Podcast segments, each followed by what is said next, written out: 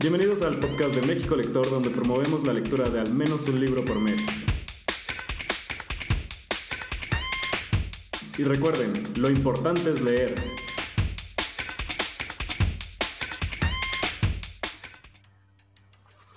Bienvenidos al podcast de México Lector. Estamos aquí en el primer episodio de nuestra tercera temporada. O sea, ya vamos para tres años de podcast de México Lector. Y en esta ocasión tenemos un invitado especial. Nos acompaña Ricardo Sánchez Riancho, editor de Textofilia. Y también está aquí con nosotros Juan Carlos. Hola, hola a todos. Bienvenido, Ricardo. Hola, muchísimas gracias por la invitación. Feliz de estar aquí con ustedes como siempre, chicos. No lo puedo creer, Jerry. Ya este es el tercer año de podcast. Sí, o sea, era enero del 2019 que empezó la idea de decir, oye, y si grabamos un podcast, y si mandamos un mailing, y todo era como confuso. Y que tuvimos este podcast con esta famosa tuitera, ¿verdad? Así es, y entonces, que, que, fue un podcast que también no sabíamos ni cómo empezar y duró una hora porque al final fue platicar y platicar de libros. Y ya desde ahí comenzó la tradición de empezar a tener invitados, miembros del club, gente, autores que nos han acompañado. Y pues todo con esta intención de aumentar las recomendaciones que tenemos de México Lector y pues hablar de otros libros que a veces en las reuniones no alcanzamos o que no, no ponemos en redes y todo, pero que les queremos como compartir.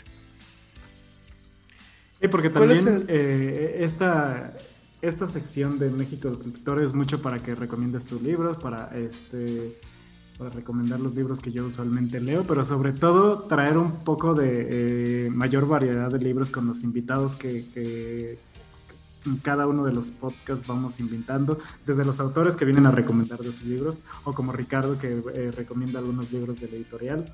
Entonces, como que amplía la variedad de los géneros y de los libros que, la gente puede eh, reconocer en México Lector, porque ya no se quedan solo en el libro del mes, sino vamos un poquito más allá.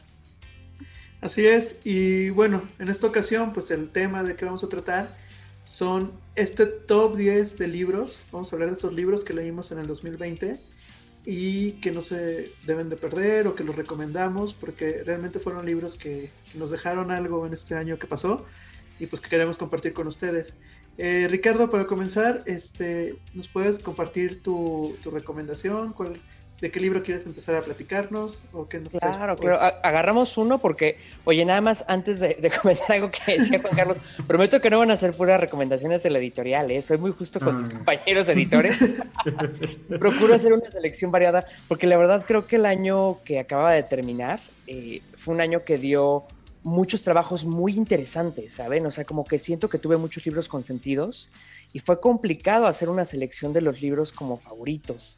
Entonces, tuve que hacer un ejercicio con ustedes de agarrar y decir, a ver, vamos a tomar unos para dar como un espectro general, ¿no? Intentando también que sean diferentes y que se note de alguna manera eh, variedad para que todo mundo encuentre con, con, su propio gusto. Claro, y además tal vez el, el 2020 no tuvo muchas cosas buenas, pero libros sí. Eh, por lo menos libros hubo, por supuesto. Por lo menos libros.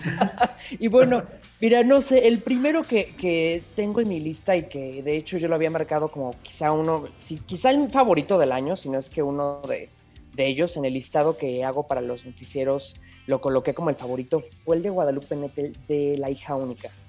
A mí ese libro me conmovió mucho por diferentes razones, me encantó. No sé si ya tuvieron la oportunidad de echarle un ojo, es, es una novela que se pone los zapatos de una mujer que decide que nunca quiere ser madre.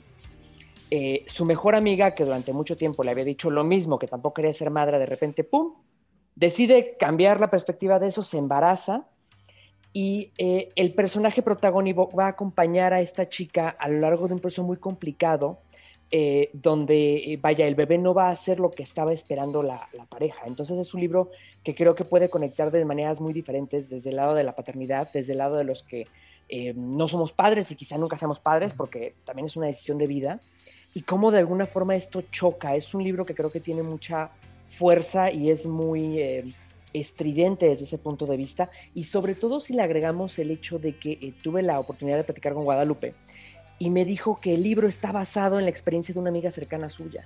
Si toman el libro van a ver el nombre de la amiga a la que está dedicado. Entonces creo que todavía le da más fuerza y es todavía más fuerte el impacto al escuchar este tipo de, narraciones, ¿no? Que además eh, no sé si ustedes han escuchado historias, pero son más comunes de lo que uno piensa. O sea, eh, partos malogrados o, o, niños que vienen con problemas desde antes del nacimiento suceden cotidianamente. Y a lo mejor hace unos años no se platicaba tanto y hoy en día se ha abierto un poco más y se le ha quitado el estigma. Es un tema creo que sumamente interesante y seas padre o no seas padre, te puede golpear. Claro, y, hecho, lo había, había, escuchado mencionar mucho y ahora que platicas de qué se trata, este, me interesa un poco más. no, pero sí, además fue, fue... con, con la, la, primera, este, el precepto de la, de la, trama de una persona que decide este, no, no, tener hijos, que va muy, creo que acorde a nuestra generación, eh, es lo primero que llama la atención. Sí, de, de, los libros que yo estuve viendo como en varios listados, que varios este, lectores lo estuvieron subiendo en redes que lo estaban leyendo, porque sí, en México Lector sí hay bastantes fans de Guadalupe Nettel. De hecho, sí ha estado nominada, ¿no? En algunas ocasiones, en algunos libros del mes. Ah, ¿verdad? Sí, sí estuvo nominada este... la hija única, de hecho, nada más que le ganó. Ay, no recuerdo. Pero sí hubo uno que le ganó. Ah, no me acuerdo. No sé si fue. el de colaboradores, este, ganó, ganó exhal, Exhalación. No, el de colaboradores. Ah, sí, sí, sí, sí. Uh -huh. Sí, fue en el de colaboradores en diciembre. Quedó en segundo lugar.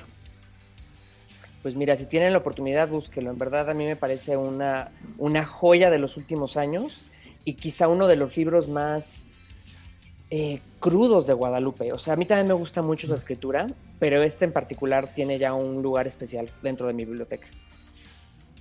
Oh, súper bien. Yo solo he leído un libro de ella, uno de cuentos. Pétalos. No, uno de, uno de animalitos, no me acuerdo. Ah, el, matrimonio, el matrimonio de los peces rojos.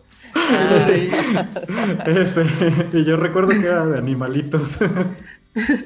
Ese, y, y sí me tocó también recomendarlo en el podcast, también se, se ha convertido de mis libros favoritos por, por eso, o sea, precisamente por la semejanza que pone de los animales con la vida de las personas. Mm. Entonces, cómo todo cada cuento los va comparando y, y, te llevas como esa parte que creo que tiene un, tiene un nombre, el, no creo que no es fábulas, pero tiene un nombre el hacer ese tipo de escritura donde utilizas animales para compararlos con, con vidas humanas o con características de la vida humana.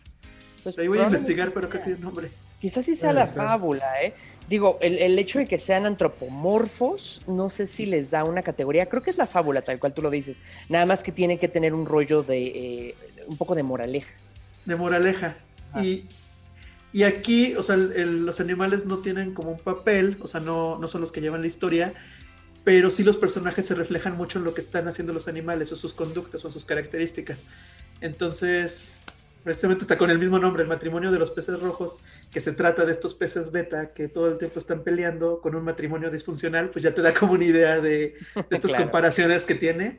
Claro. Y, y sí es un libro que se disfruta mucho, este libro de Guadalupe Neta. Entonces ahorita con el que comentas, pues creo que es importante agregar a la lista uno más de ella. Y Jerry, ya que andas por ahí, ¿cuál es el primer libro que nos vas a recomendar de tu top 10 del 2020?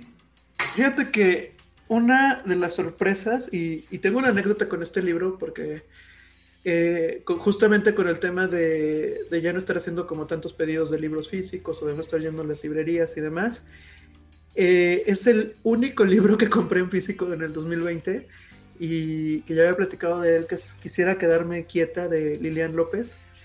Este libro de, Dharma Books me encantó porque son cuentos, son historias cortas, pero la manera en que lo narra, la manera de que el personaje, pues en una historia tan corta te terminas como imaginando todo lo que está sucediendo, eh, dónde están viviendo los personajes, este, lo que está sucediendo en su vida, la cotidianidad. Tiene uno de los cuentos donde habla de una planta y entonces la manera en que la planta acompaña a la personaje principal como el recuerdo de su madre y todo lo que ha vivido, eh, conectas muchísimo con estas historias. Entonces, hay otra historia que incluye eh, una chava que viaja a Chile, no me acuerdo si era Chile, no sé si era Chile, y, está así como de mochilera, y entonces todo lo que vive se enamora de alguien ahí, pero pues de quien se enamora pues era un personaje algo tóxico. Entonces te imaginas esa aventura de estar viajando tú y realmente creo que fue uno de estos libros que acabé en un viernes, o sea, lo empecé como el viernes al mediodía y en la noche ya lo había acabado. Y, me ayudó a sentirme como que había viajado con los personajes, había vivido un fin de semana en Cuernavaca o había vivido como tantas cosas en las imágenes que te retratan estas historias de Lilian López. Entonces, Eh, no sé, siento que es una anécdota bonita, que es el único libro físico que compré el año pasado. Todo lo demás ya fue digital y por todo el tema de que fuera más rápido los libros que iban saliendo. Y, y, es un libro que guardo así como con mucho cariño porque siento que es un libro que me acompañó y me ayudó a salir un poquito y sentirme de cierta manera hasta como de vacaciones porque viajaba con lo mismo que estaba leyendo. ¿Y dónde lo compraste? ¿Todavía fui, alcanzaste a ir a una librería o ya no? No, no, porque el libro salió como a mediados de año. Entonces, ah, este lo pedí tal cual de, de Amazon. Y, y, pues sí, o sea, sí te puedo decir que, que también está así como de por qué compro un libro físico, el precio pues obviamente era más caro, el envío, todo eso. Pero, pero lo guardo así como que con cariño porque digo, wow, eso es un libro que, está muy bonito. Aparte, todos han de saber, o sea, las ediciones de Dharma son muy bonitas. O sea, el papel, las portadas, las ilustraciones, o sea, son libros que, que sí te gustan mucho y que coleccionas. Y que, aunque te prometes decir, no, ya no voy a comprar en físico, Dharma tiene este tema de que ahorita no tienen muchos en digital y terminas cayendo en comprarlo en físico por el autor, por las historias que están trayendo o por las ilustraciones. Es que hay libros que se tienen que tener en físico, ¿sabes? O sea, a mí me ha pasado que he conseguido libros en versión digital y después me gusta tanto que quiero mi copia física. La biblioteca sigue teniendo un gusto, aunque acumule polvo, aunque no sea práctica, que tiene cierta belleza o, a veces hasta de objetos, ¿sabes? Por ejemplo, yo ahorita estoy sentado aquí en la sala de, de casa grabando con ustedes y estoy viendo enfrente libros. Tengo libros en árabe. Yo no hablo árabe, chicos. No hablo ni, ni una palabra árabe, pero son tan bonitos y las grafías son tan bonitas que uno las acumula. Entonces, vaya, una edición que si puedes leer, que es práctica y que tiene un trabajo editorial como lo, lo hacen los chicos de Dharma Books, tiene sentido tener una copia. Claro, sí, sí, a mí también me pasa mucho que leo un libro, lo compro en, digital y digo, Ay, me gustó mucho. Creo que lo tengo que comprar. Sí, sí, sí, sí. Tú, Juan Carlos, ¿qué, ¿qué libro traes a tu top 10 del año pasado? Pues yo voy a hacer este, un poco de, trampa. Yo tengo mi top 10 del año pasado, pero no sé si a ustedes les pasó. en marzo, cuando comenzó todo este rollo de, la cuarentena y la pandemia, muchos andábamos con este tema de que eh, no queríamos leer cualquier cosa, queríamos leer libros bonitos, libros que te hicieran sentir bien. Entonces ahí andabas eh, en internet buscando eh, libros que te hagan sentir bien, eh, libros con historias que terminen bien, este, libros donde no pasen tragedias, por favor. Este, no la peste de Camus, nada que te fuera a repetir a eso. Nada de que Station Eleven, donde todos se mueren. No, no, no, gracias. Ahorita no.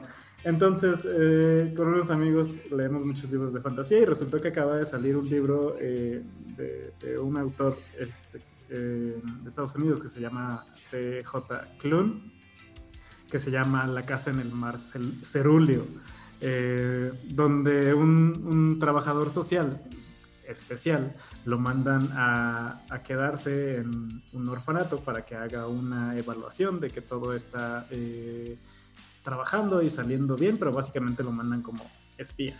Eh, lo que tiene de especial este libro es que los orfanatos no son orfanatos normales, son orfanatos de niños especiales, pero especiales porque tienen eh, poderes o, son de razas raras o cosas así. Y en este orfanato en específico hay una druida, hay un gnomo eh, y hay un niño muy, muy especial que resulta que es el anticristo. Pero pues no es malo, solo es el anticristo, resulta que es el anticristo y es un niño y está ahí. Entonces, ya, este, ¿cómo se desarrolla esta historia? Eh, pues es de que cómo se relaciona él con los niños, con, con esa persona que los está cuidando. Y definitivamente pues promete lo que estaba buscando. Es una historia que te hace sentir bien, nunca pasa ninguna tragedia o nada que no se pueda solucionar. Y este te deja con mucha, mucha esperanza en el mundo y en las historias que normalmente leemos. Entonces, como definitivamente seguimos en la misma condición que hace un año, si tienen ganas de leer algo muy bonito, este, este libro definitivamente vale mucho la pena. Ya me hiciste sentir mal. Me acabo de dar cuenta que todos mis libros son como trágicos. Sí, oye, sí es cierto. Y, digo, por supuesto que es muy válido. La literatura también tiene esta capacidad, ¿no? De, de sacarnos un poco de nuestras cuatro paredes, literalmente hablando con el año que hemos tenido. Y este, y, y no había caído en cuenta, Juan Carlos, una mirada un poco oscura de todos los textos que escogí.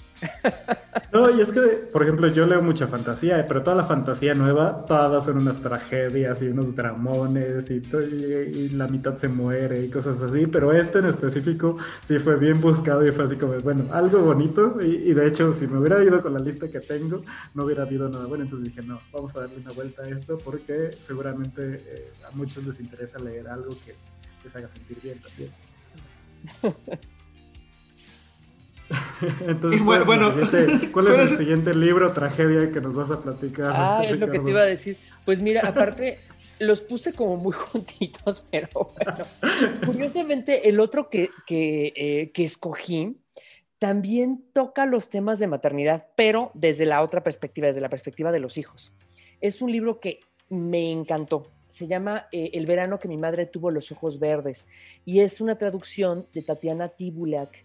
Em, ella es una escritora, eh, ella escribe en rumano, ella es este, eh, moldava rumana y Editorial Impedimenta ha estado haciendo muchas traducciones de esta parte de Europa. Esta novela también tiene una, una cosa de de, fuerza emocional impresionante porque uno empieza a leerla y lo primero que escucha es un hijo describiendo a su madre y la describe como el ser humano más desagradable del mundo. Y dice, yo verdaderamente la odio. Empiezas a leer eso, la primera cuartilla de la novela es eso, y en verdad yo creo que es algo que también te golpea en la cara. Y dices, ¿qué es esto? ¿Qué es lo que está pasando? Y conforme va avanzando la novela, tiene una, una especie de, de visión retrospectiva hacia la adolescencia del personaje protagónico y poco a poco empiezas a ver todo lo que hay alrededor de la madre y por qué esa madre tomó las decisiones tan duras que tomó. Entonces, hacia el final de la novela ya vas a querer estar llorando y vas a, decir, es que ella no tenía la culpa. Pero el pararte en los zapatos de un hijo que se voltea y dice, la odio porque es un ser humano espantoso, vaya, no creo que hayan... Eh, hay, hay ganchos literarios que funcionan para verdaderamente jalarte, dejarte atorado en la narración y es lo que pasa con la prosa de esta mujer. Y Tibulak es una de esas escritoras que de alguna forma eh, surge de la literatura rumana. Eh, hemos tenido durante mucho tiempo pocas traducciones del rumano y nos abre también una ventana completa hacia un modo de pensar distinto que a mí debo decirles que es algo que me encanta de la literatura, que ya sea que estás leyendo algo feliz o algo triste, algo agradable, desagradable, en algún nivel nos conecta como seres humanos. Y muchas veces esa conexión también tiene que ver con, eh, con la diferencia, con el poder experimentar en la cabeza de alguien más. Y aún así, y lo digo con mucho cuidado porque evidentemente yo amo a mi madre y no es que me sienta relacionado con el personaje, pero ¿quién no fue un adolescente enojado con sus padres, sabes? ¿Y quién no tuvo esos pensamientos en algún momento? Llámese hormonas, llámese momento de vida, lo que sea. Pero la novela en verdad tiene una belleza enorme y desde el mismo título, ¿no? Es casi poético. El verano que mi madre tuvo los ojos verdes.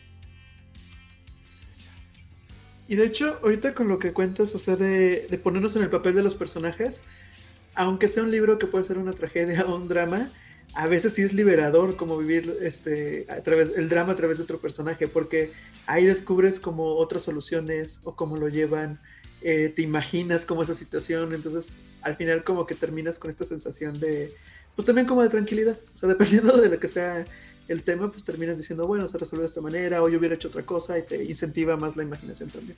Pues es toda la teoría de la catarsis, la acabas de resumir. uno pasa por, por, estas sensaciones y emociones y hacia el final de la obra eh, artística, porque no es nada más de los libros, no es algo que está en el teatro, en el cine, en la televisión, en las artes plásticas, en los museos. Eh, uno, uno como que tiene cierto tipo de liberación donde puede encontrar una resolución en los conflictos. Fíjate que es bueno, por lo menos ya las tragedias no me están pasando a mí. Leyendo. Voy a verlo ese lado para no sentirme tan mal con todos mis títulos trágicos. y, mira que siguiendo con, el, con los títulos trágicos y con vivencias personales, eh, otro de mis libros favoritos que, que, tuve este año que pasó, eh, llegó a mí como una recomendación de estos libros eh, juveniles, infantiles, pero que están en la línea de que los temas no son tan sencillos y que ya que lo lees te quedas así de wow, o sea, me hubiera encantado que me hubieran dicho esto hace un par de años, eh, que se llama el libro Los fantasmas de Fernando, de Jaime Alfonso Sandoval. Se hizo un libro hermoso por el tema que trata, porque también muchas veces hablamos de este tema de las familias disfuncionales y por qué. O sea, donde el hijo tal vez está más encariñado a la mamá que al papá. El papá los terminas viendo tal vez como una figura negativa por algunas razones, pero yo creo que hasta que cumple cierta edad te das cuenta que pues tu papá es un ser humano también y que va a tener errores y demás. Entonces, este libro, mezclando un poco la fantasía, porque probablemente es un libro de fantasmas, el de los fantasmas de Fernando, eh, te lleva en este descubrimiento del niño con los recuerdos de su padre, todo lo que vivió en su infancia y a resolver un tema de una herencia, donde el papá pues está por morir y no se puede morir y entonces la tía lleva al niño a, este hotel que va a ser el hotel que, se va, que va a heredar. Y pues esto es todo este viaje, pues obviamente en este libro hay fantasmas. Pero algo que tiene este libro y que a mí me gusta mucho en la literatura es que a veces ese personaje ficticio que son los fantasmas, o que puede ser un marciano en un libro de Ray Bradbury, terminan siendo demasiado humanos y te conectan con lo que realmente le está viendo el personaje. Entonces, se los recomiendo mucho porque creo que es un libro que a mí en lo personal me, me llevó a recordar muchas cosas de la relación con mi padre y me llevó como a verlo desde otra perspectiva y, verlo como algo como dices ahorita, o sea, como algo que tenga un final lindo, como algo que tenga algo liberador y que te empiezas como a reconciliar contigo mismo a través de, un libro que lo plantea de otra forma. Claro, es que a veces la empatía no tiene que ver, tú lo decías hace rato, ¿no? O sea, el tomar el símil de los animales, el ser humano solamente tiene la capacidad de entender el mundo a partir de su experiencia y el poder volcarnos hacia otro tipo de criaturas te da, te da también una perspectiva distinta, pero es inevitable que lo conectes con, las emociones que tú tienes para entender el entorno y el mundo, ¿no? Sí, es una manera de, tener como otros significados, otra manera de interpretarlo y, enriquecerte con ello. Y bueno, ¿y tú Juan Carlos? Otro libro. Yo, para, para que vean que usualmente no leo cosas bonitas. no solamente. no solamente cosas bonitas, eh, solamente en una época del año me dieron ganas de leerlos. Este, este, este libro este, llegó rayando a mi top 10 porque lo leí en los últimos días de, 2020, cuando estaba de vacaciones, casa de mis papás. Se llama Las mentiras de Locke Lamorra, eh, del autor Scott Lynch. Este libro hacía yo creo que ya tenía un rato que estaba en lista por leer, pero no me decidía y no me decidía y no me decidía. Eh, porque es una serie de libros y es una serie de libros que no están terminados para variar y ahorita últimamente tengo un problema con, con las series de libros de fantasía no terminados gracias a George R. Martin y Patrick Rothfuss que nomás no terminan sus series entonces ya me da miedo entrar en una serie no terminada pero la verdad es que valió bastante la pena entrar en este libro eh, digamos que tiene una resolución como primer libro y no te quedas esperando el segundo, que sí lo voy a leer, sí. ¿Qué se trata? Son, es una, este, hay como una unión de ladrones eh, en una ciudad que el crimen eh, domina todo, pero el duque los tiene controlados ahí con ciertos este, convenios entre ellos y teniendo como un líder específico de los ladrones. Pero el libro se, se, este, se enfoca en un grupo de ladrones que se conoce como los eh, gentlemen, de los, los, caballeros, los caballeros bastardos, the gentlemen bastards, eh, que son, no son unos ladrones comunes, parece que se dedican nada más a robar ahí algunos este, propinas en una iglesia, pero realmente lo que tienen es que fueron como educados un poco más para que pudieran hacer eh, robos un poco más elaborados. Entonces, cuando comienza el libro, están intentando hacer un robo en el que se están haciendo pasar por unos comerciantes y llegan a pedirle dinero a un varón muy famoso, pero pues no se dedican a robar dos, tres, no sé cómo se diga, doblones de oro, sino se dedican a robar miles. Estaba intentando buscar este, cuál era la mejor traducción de heist, pero dice Google que es atraco y no me gusta mucho. pero básicamente esto es como un heist movie, como tipo La estafa maestra, eh, Ocean's Eleven, pero en un mundo eh, más como tipo los 1300 o algo así, con este con la particularidad que resulta que también existe un poco de magia, pero pues ahí se va revelando cómo existe la magia también en este mundo. La verdad es que es un libro muy, muy, muy apegado a la realidad hasta que de repente te dan el golpe con, con, el atisbo de magia, porque no hay mucha magia, pero sí hay eh, en este mundo. Es, entra definitivamente en el género Grim Dark, que es este, este género de fantasía en donde intenta ser un poco más realistas, donde no necesariamente los buenos siempre ganan porque les pasan muchas cosas malas, que pues va muy de la línea de, del género que usa George R. Martin Game of en Game of Thrones. Nadie se salva de, de lo que pueda pasar. Entonces es muy entretenido, es un poco largo, pero la verdad es que nunca te aburres y eh, la pasas muy bien. Entonces, si les gustan los eh, libros que tienen que ver con eh, atracos muy elaborados, eh, este libro es muy divertido. Además tiene un tono de cómico que, va muy bien con, con, la historia.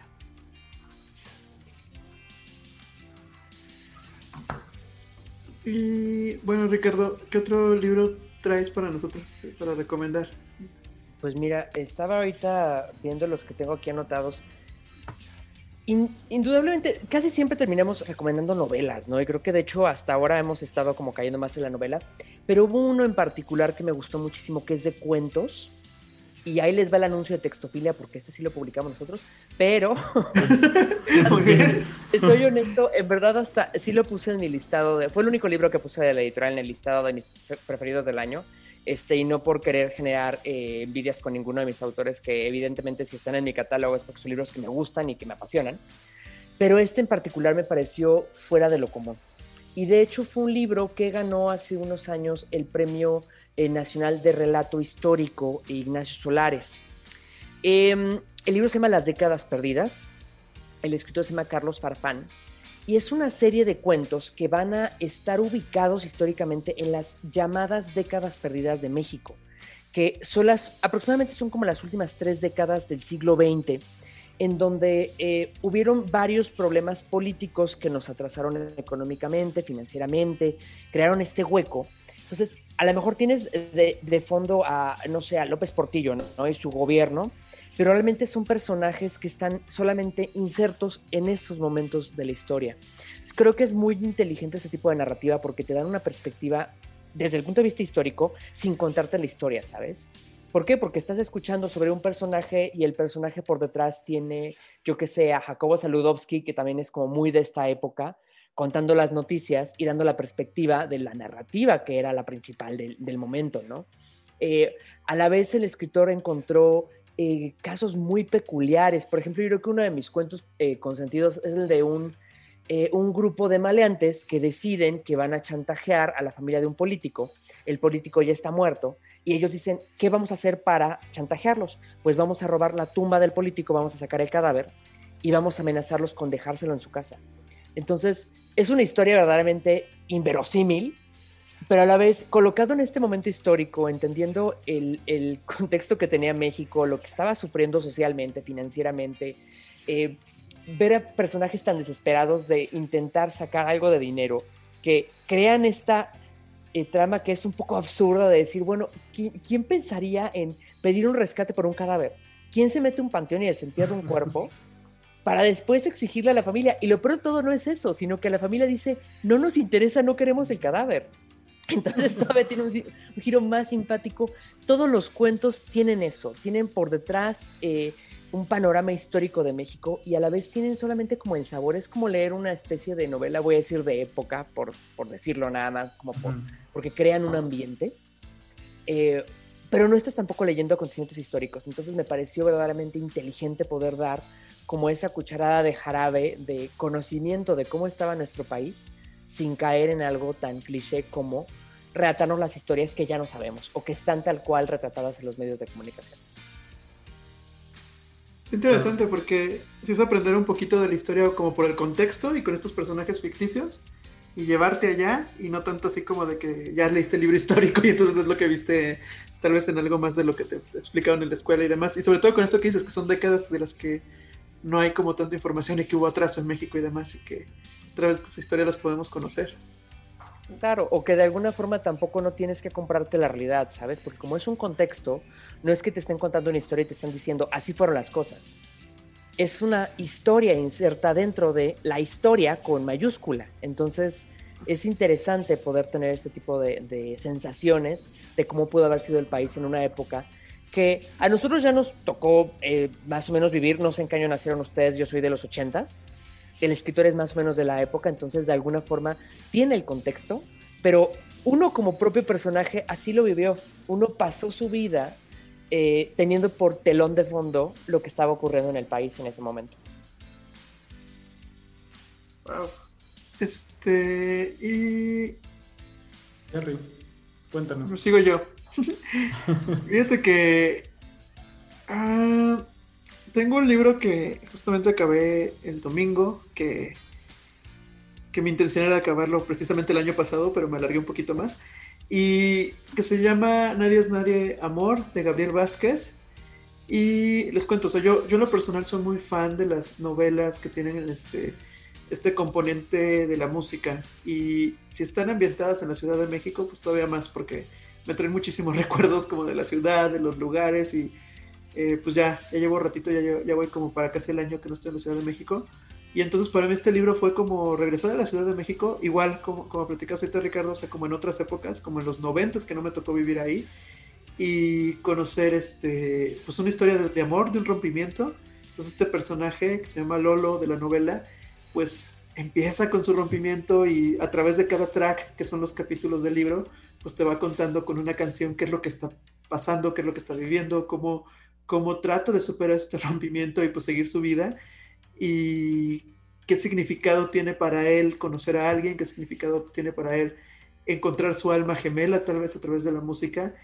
Y no sé, fue, un libro que, que yo le tenía muchísimas ganas de leer y que de hecho pues platicamos con el autor en alguna reunión que pueden ver ahí en YouTube, pero ya que lo leí me quedé con, con esta sensación de que dije, wow, qué libro, porque tengo como una medida, como en lo personal es, si yo un libro lo, lo, subrayo mucho, yo creo que es como que empaticé mucho con él y que me encantó lo que dice y, como que a veces dices esto que escribió es como lo que yo pensaba, pero el autor lo puso en otras palabras y lo incluyó en esta historia.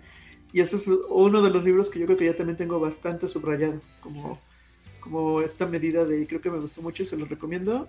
Y sobre todo si les gusta la parte de la música y vivir una historia de un rompimiento a través de la música y cada canción. muy bien.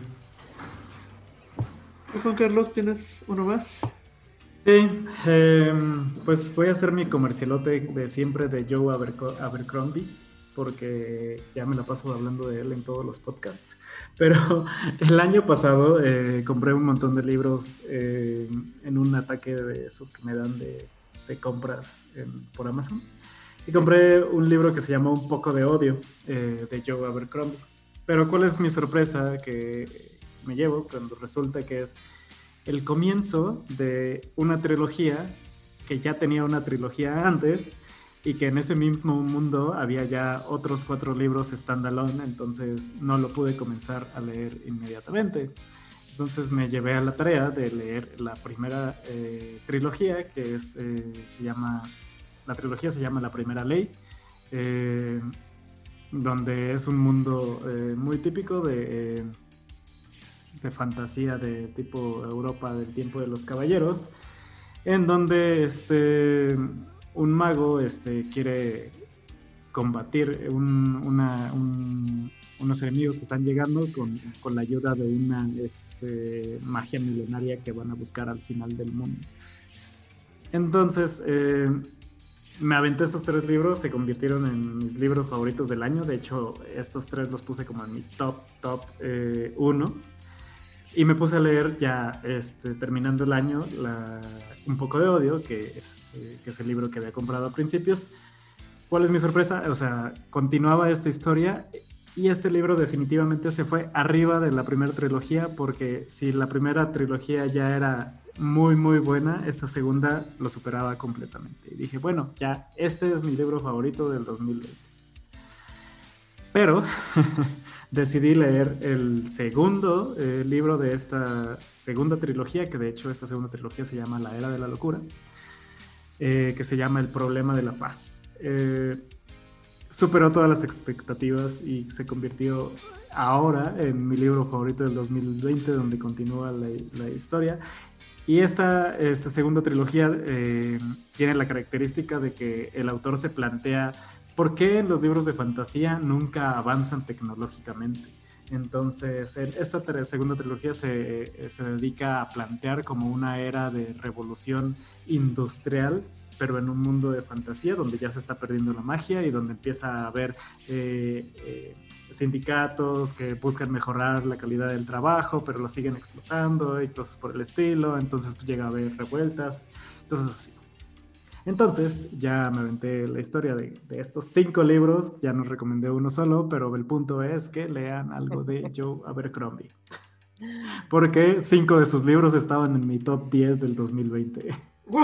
O sea, cinco Estoy haciendo lista, ¿eh? porque debo reconocer que creo que eso es un género al cual no me he metido mucho y, este, y siempre es bueno ver qué más hay por conocer y por leer. Siempre hay muchísimo.